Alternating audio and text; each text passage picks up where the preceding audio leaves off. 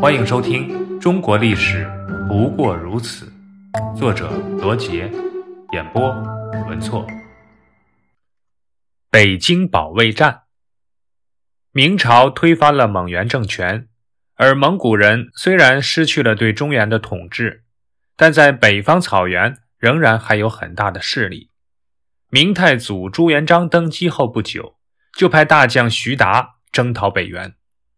这时，元顺帝早已退回漠北，雄居北方，并时刻觊觎着大明王朝。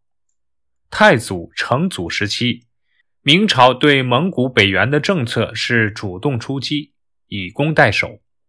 到了明仁宗、宣宗时期，明朝对北元的政策发生了变化，允许蒙古用骆驼。马匹在边境上换取日常用品，也就是马市贸易，还有朝贡贸易。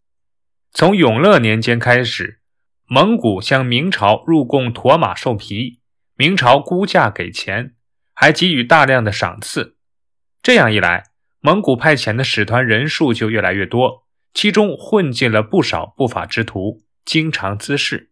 一旦得不到满足，蒙古就开始侵犯边境。明英宗朱祁镇是明朝的第六位皇帝，他亲政后，明朝仍然按照仁宣之治的政策推进。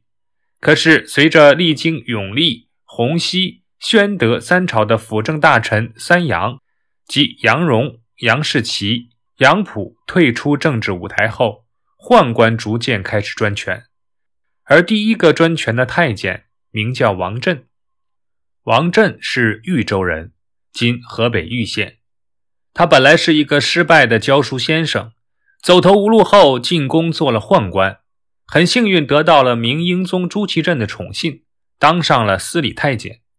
由于他读书识字，便开始帮助明英宗批阅奏章。王振便趁机结党营私，干涉朝政，一些王公贵戚都伺机讨好他，称他为翁父。贤明的太皇太后张氏。害怕前朝宦官专政的历史重演，而断送大明江山，曾提醒英宗严防宦官专政。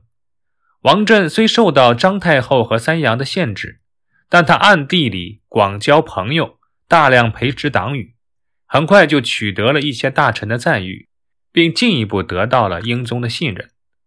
随着太皇太后张氏病逝，而三杨陆续退出政治舞台，便再没有人能控制王振。他的权力也达到了顶峰，而此时的北方蒙古族的瓦剌部开始崛起。公元一四四九年，由于王振削减了瓦剌的赏金和马匹价格，并拒绝和亲，激怒了瓦剌部的首领也先。于是，也先率领瓦剌骑兵进攻大同。大同的守将拼死抵抗，不幸被瓦剌军击败。边境告急。明英宗召集大臣商议对策。大同离王振的家乡豫州不远，王振担心自己老家的田产被侵占，于是竭力主张英宗亲征抗敌。兵部尚书旷野和兵部侍郎于谦认为准备不够充分，劝阻英宗暂不要亲征。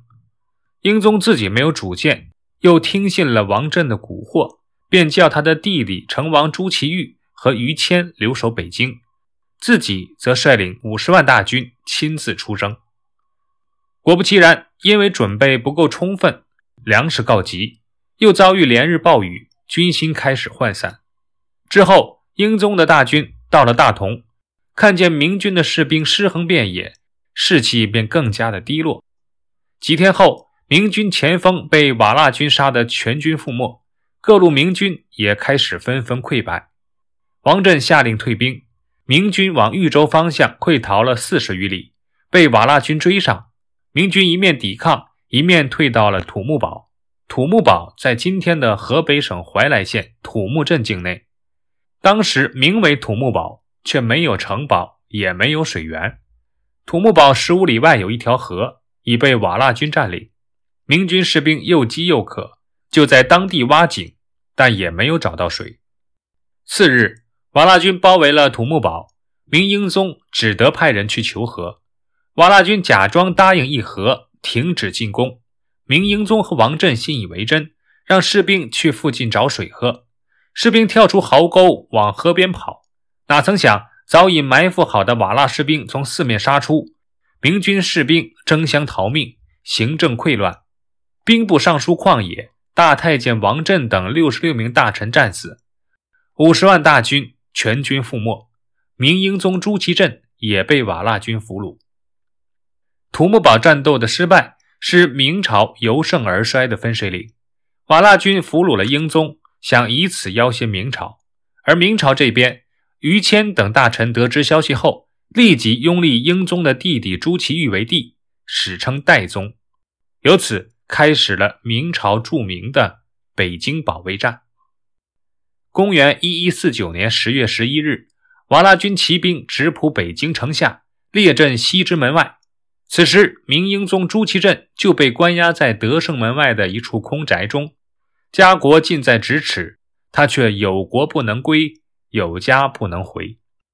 就在当天，明军都督高礼、毛福寿在张义门北袭击瓦剌军，杀敌数百人。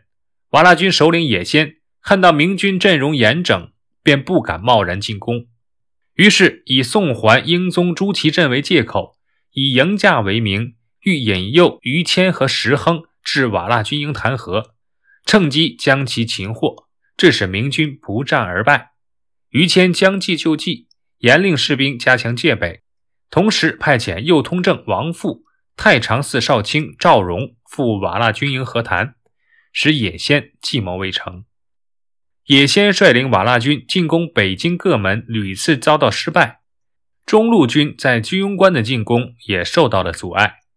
他获悉明朝的各路援军即将到达。唯恐归路被断绝，于十五日夜率军挟持英宗朱祁镇，由良乡向紫金关方向撤退。于谦发现野先率军撤退，立即命令石亨集中火炮攻击野先军营，击伤击毙瓦剌军数万余人。瓦剌军撤退时又四处烧杀抢掠，明军分路追击，瓦剌各路大军败逃。十月十七日。也先率军撤出紫金关，不久退往塞外。至此，明军取得了保卫北京的全面胜利。档案六十四，于谦，字廷义，号节安，汉族。永乐十九年（公元一四二一年）成为进士。宣德元年（即公元一四二六年）。汉王朱高煦在乐安州起兵谋反，于谦随宣宗朱瞻基亲征，被授御史，后官至兵部侍郎。于谦祖籍考城，由于他的曾祖于九思在元朝时离家到杭州做官，就把家迁至钱塘太平里，因此始载于谦为浙江钱塘人，与岳飞、张苍水并称为西湖三杰。